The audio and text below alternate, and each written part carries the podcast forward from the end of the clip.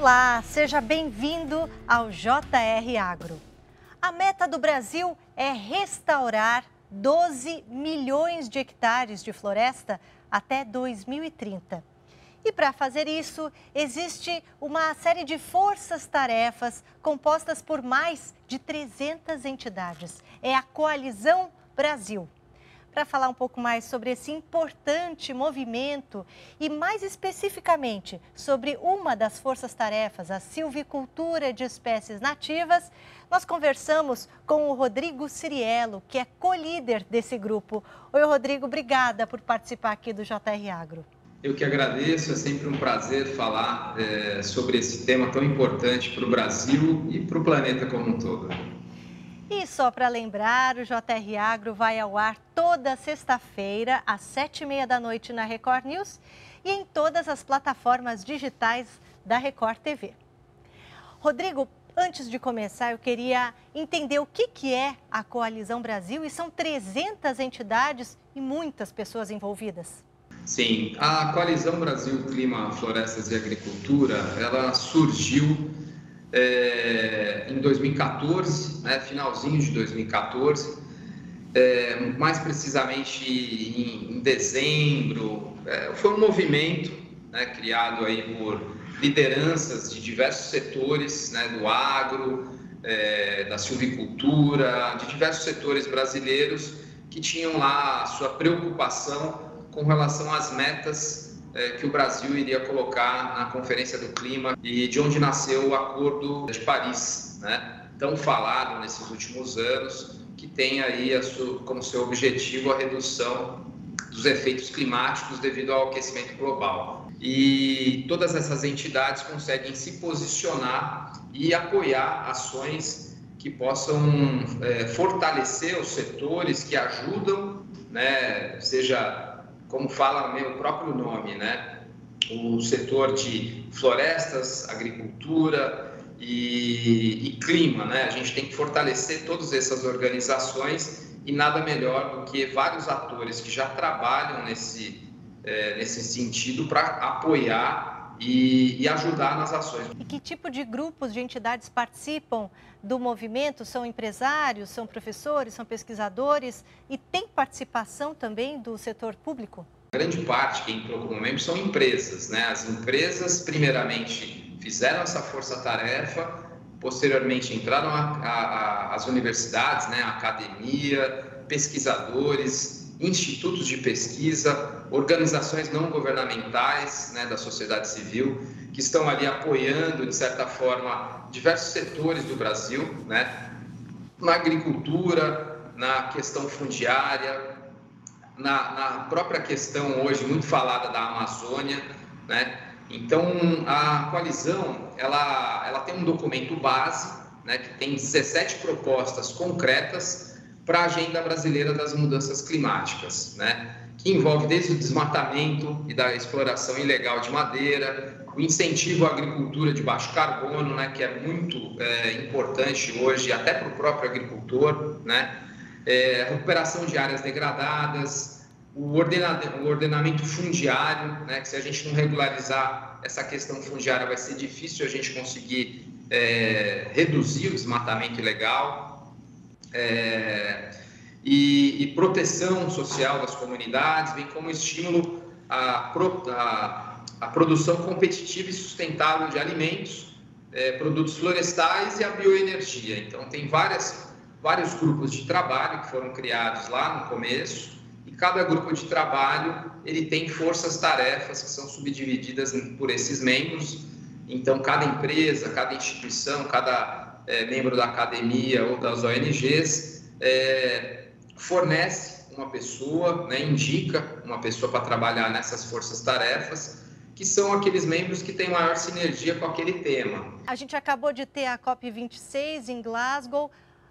Qual foi a evolução desde a época do Acordo de Paris, agora para a COP26, se houve uma evolução dos trabalhos, porque me parece que essa questão climática é hoje o problema mais urgente, mais complexo é, da atualidade. Né? Como é que isso evoluiu de, de Paris para Glasgow?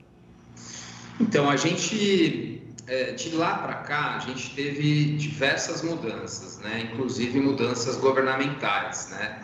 A coalizão ela continuou trabalhando diante dessas metas, essas 17 propostas concretas, inclusive é, antes né, da eleição do, do, governo atual, todos os é, candidatos receberam é, esse, esse programa da coalizão, né, como a gente vê que pode construir uma agricultura de baixo carbono, uma economia de baixo carbono para o nosso país, que vai ajudar é, a controlar esses efeitos climáticos, mas também ajudar a produzir de uma forma sustentável no nosso país. É importante que a gente consiga atuar né, com todos esses objetivos que a coalizão tem é, de forma totalmente imparcial e paralela, porque a gente não é, a gente não, não a gente tenta pelo menos não ser uma entidade, um movimento que seja ideológico, né? A gente acredita que um movimento como esse, ele tem que ser apartidário, ele tem que acolher a todos os diferentes, porque vão haver convergências, a gente vai botar na mesa setores que são antagônicos muitas vezes, né?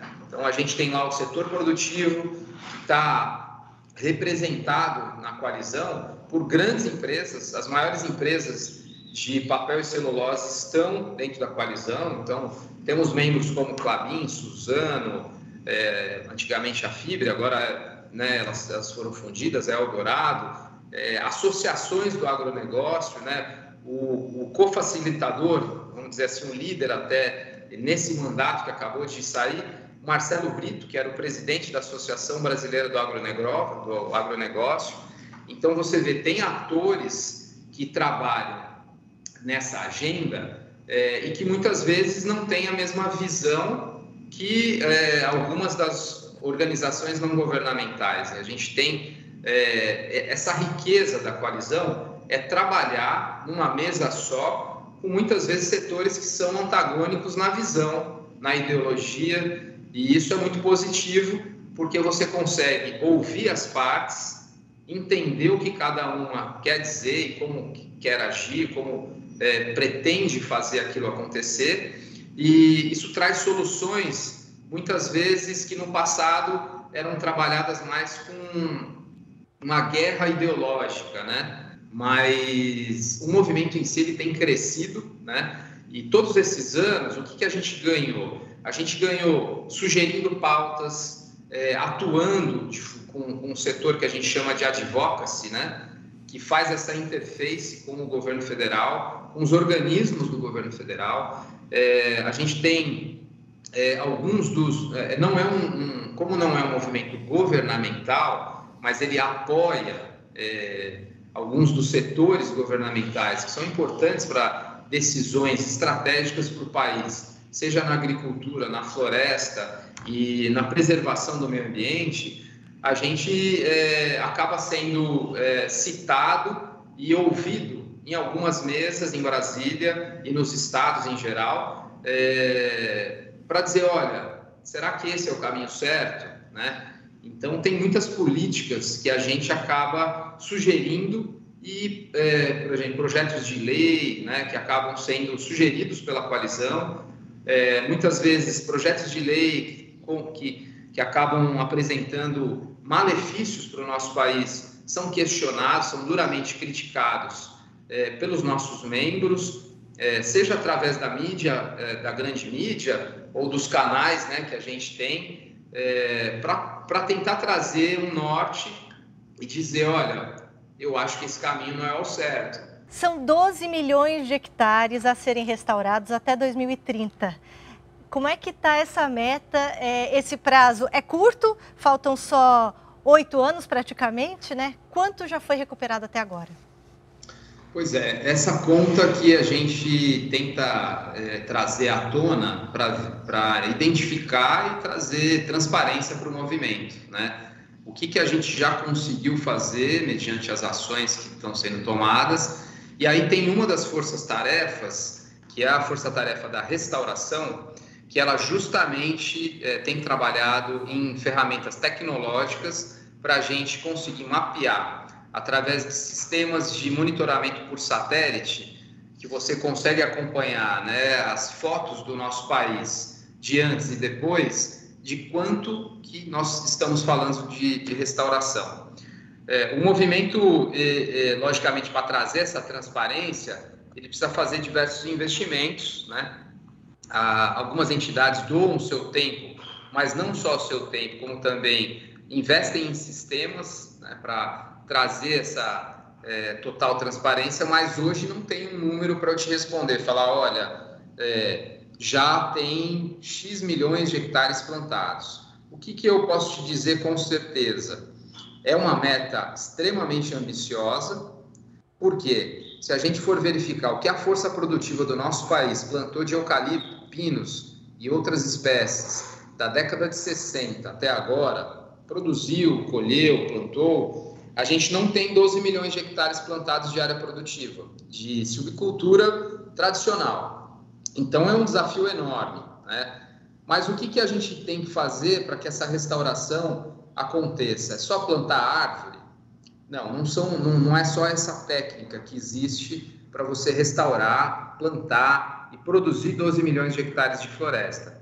Existe sim o plantio tradicional de mudas, mas também existem os métodos de regeneração natural, que é aquele que você é, fecha uma área e, não vou dizer abandona, mas você permite que, as, que aquela vegetação ela se recupere de forma natural. Lógico que para cada uma dessas situações existem critérios que têm que ser utilizados de forma bastante séria, né? E existe hoje um método que tem sido muito utilizado, principalmente no centro-oeste, que é a semeadura direta, né? chamado também de muvuca de sementes. Você utiliza um mix de sementes nativas, né? todas misturadas ali com sementes de leguminosas, com um, um pacote tecnológico e implanta né, essa, com as técnicas adequadas, e aí você também consegue recuperar áreas de uma forma um pouco mais escalável. A gente teria uma grande demanda por restauração de florestas no nosso país, principalmente com relação à reserva legal das propriedades rurais. Né? E, e isso, infelizmente, devido a questões é, jurídicas e vários questionamentos que o Código Florestal teve, é, esse movimento não aconteceu. Essa grande é, expansão né, do plantio de nativas não ocorreu. Agora, a gente está num excelente momento. Né? Eu vejo o momento atual, né, depois da COP26, onde é, a gente teve o andamento do artigo 6 e uma série de outras medidas que, apesar de alguns dizerem que foi um fracasso e tal, eu, eu vejo de forma positiva. Apesar de né, algumas das questões envolvidas terem regredido para cá ou para lá, a gente vê que é, o movimento mundial, é, nessa preocupação com o planeta, na restauração de ecossistemas, né, a, a própria ONU declarou a década da restauração de ecossistemas, né? Então estamos a partir de 2021 até 2030 numa década destinada a recuperar ecossistemas que foram degradados pela humanidade. Então é, tem muita coisa acontecendo. Eu acho que um mercado que vai apoiar muito esse setor é o mercado de carbono, onde o próprio produtor rural, que antes acha que ah, eu tenho um pedaço que eu não posso desmatar porque a lei não permite, ele vai conseguir valorar esse tipo de, de, de, é, de recurso natural que ele tem, que antes era só custo, né? Pô, eu preciso preservar, não posso deixar pegar fogo, se pegar fogo eu sou multado é, se eu não tenho os 20% de reserva legal, por exemplo, aqui no Sudeste, né? Eu tenho que recuperar mais 10, 15%, tenho que gastar dinheiro. E como valorar isso? Como fazer isso virar dinheiro? Então, eu acho que alguns dos é, méritos né, desse grande movimento chamado Coalizão Brasil foi ter conseguido, com a ajuda é, de diversos profissionais, a validar o programa, o pagamento de serviços ambientais, que foi um projeto de lei que ele foi. É, com, a gente conseguiu, através de várias articulações, é, de certa forma, não com todas as vírgulas e, e, e linhas que a gente esperava, mas a gente conseguiu validar depois de anos e anos que ele estava ali para ser julgado, né, para ser é, um projeto de lei que precisava sair. E então a gente está numa agenda positiva, vamos dizer assim, no nosso país com relação à recuperação é, de florestas. O JR Agro hoje discute a importância do reflorestamento e como a união de forças pode fazer a diferença. Nós vamos fazer agora um rápido intervalo e já voltamos.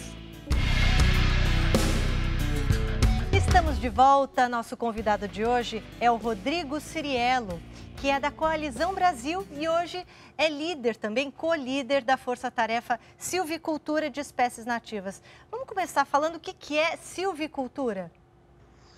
Então, silvicultura é o cultivo de árvores com foco de produzir madeira e produtos não madeireiros, né? Então, é um cultivo, né? Um cultivo como a agricultura tem aí milho, soja e outros. Você estava dizendo que a silvicultura, quer dizer, preservar as espécies nativas, é algo rentável. Você pode explicar?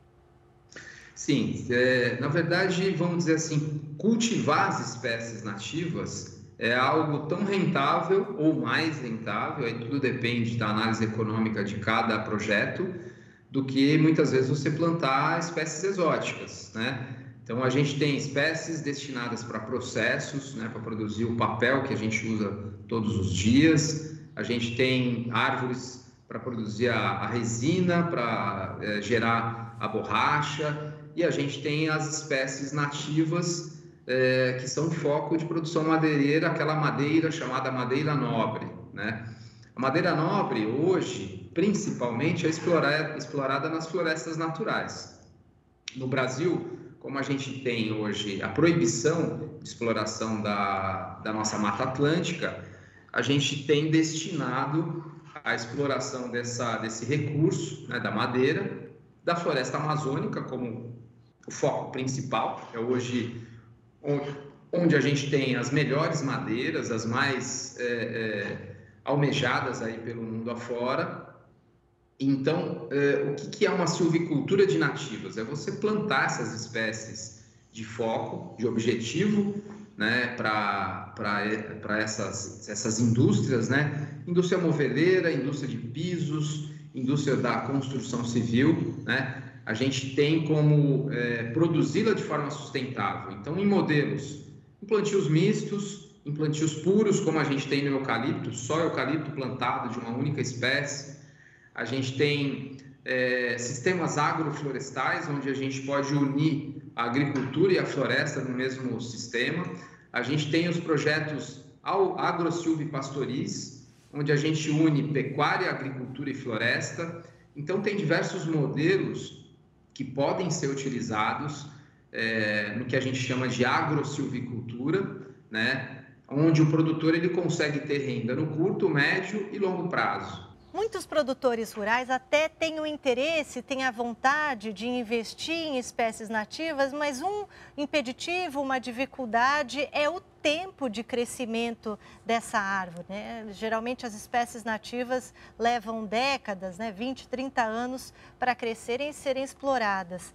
É, o que, que você diria para esse produtor? É possível utilizar uma árvore como um plano de previdência, como um plano de aposentadoria? Sim, é possível. Aqui na, nas nossas fazendas, né, em Garça, aqui no interior de São Paulo, a gente transformou né, essa, essa produção, que era uma produção apenas rural, né, agrícola, é, em modelos, em diversos modelos de sistemas de, de, de, de, vamos dizer assim, de aposentadoria verde, né? Então, a gente tem plantios puros de Guananji, plantios puros de mogno brasileiro, plantios puros de jequitibá rosa, mas também a gente tem plantios mistos de espécies nativas, com algumas exóticas, como o mogno africano, como a teca, como o cedro australiano, e a gente tem modelos consorciados, né? Então, a gente tem lá um sistema agroflorestal de café com madeira, de palmito de pupunha com madeira, é, na Bahia, no sul da Bahia, a gente tem projetos de cacau, açaí e madeira. Então, você consegue trazer para o produtor soluções que ele consegue olhar e falar: nossa, eu nunca tinha pensado em plantar uma espécie nativa porque ela demora, mas eu posso plantar como essa aposentadoria verde. E vale a pena investir em agricultura de baixo carbono? Como começar? É caro? Olha, se a gente comparar, por exemplo, com projetos de agricultura, né? É, vamos falar, é caro plantar? Depende. Se a gente tem a linha de crédito correta, a gente pulveriza esse gasto baseado numa estratégia governamental de apoio à silvicultura de nativas. Vale a pena a agricultura de baixo carbono? Vale muito a pena, porque a gente está preservando recursos naturais, a gente está produzindo de forma sustentável e se a gente observar o que aconteceu esse ano no nosso país de efeitos climáticos que foram, pelo menos no estado de São Paulo, no centro-oeste brasileiro, foram terríveis, né? No sul do Brasil, no Paraná, crises hídricas terríveis, né? Se a gente olhar as cataratas de Iguaçu, né? Que mudou totalmente a paisagem.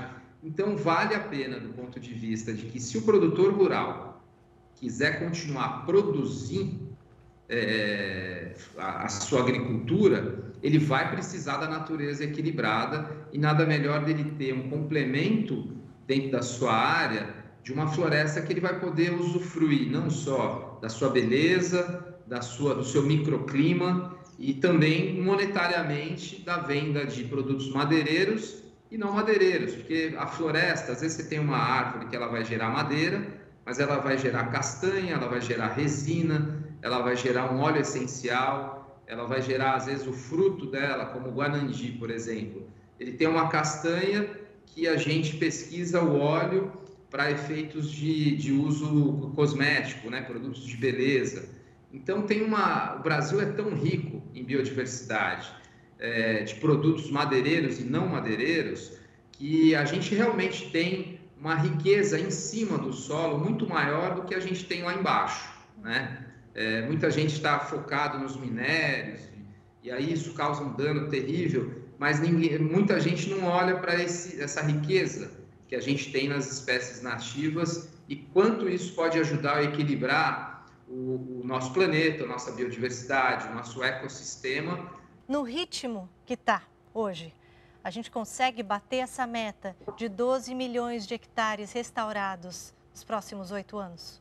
Pode ser que nós não consigamos bater a meta de 12 milhões de hectares no total até 2030. Mas se a gente conseguir realizar pelo menos 8, 10 milhões de hectares, que vão ser um avanço assim tremendo, não só para desenvolver a silvicultura de nativas do país, como para desenvolver os sistemas agroflorestais todos esses modelos que a gente tem, eu acho que a gente já fez um, um já teve um ganho assim magnífico para o nosso país, é, para a gente conseguir chegar em 2050, né, que é aí a, a, a meta né, de todos os países, com uma temperatura que não ultrapasse acima de um grau e meio uhum. é, de aumento né, dessa temperatura e a gente conseguir sobreviver nesse planeta que é de todos, né? não é só do Brasil, dos Estados Unidos uhum. ou da Europa, todos habitamos o mesmo espaço. Se a gente não cuidar dele, nós que teremos né, esses, essas consequências desastrosas no futuro. Rodrigo, obrigada pela sua participação aqui no JR Agro, com essas informações tão importantes sobre a preservação do nosso meio ambiente. A Joia, agradeço em nome da Coalizão Brasil Clima, Florestas e Agricultura e esperamos poder contribuir mais vezes aqui com vocês, é, com a nossa força-tarefa, com outras forças-tarefas que são é, muito importantes para a gente chegar nessa agenda importante para o país. E o JR Agro vai ao ar toda sexta-feira na Record News, às sete e meia da noite e a hora que você quiser, nas plataformas digitais da Record TV. Até a próxima!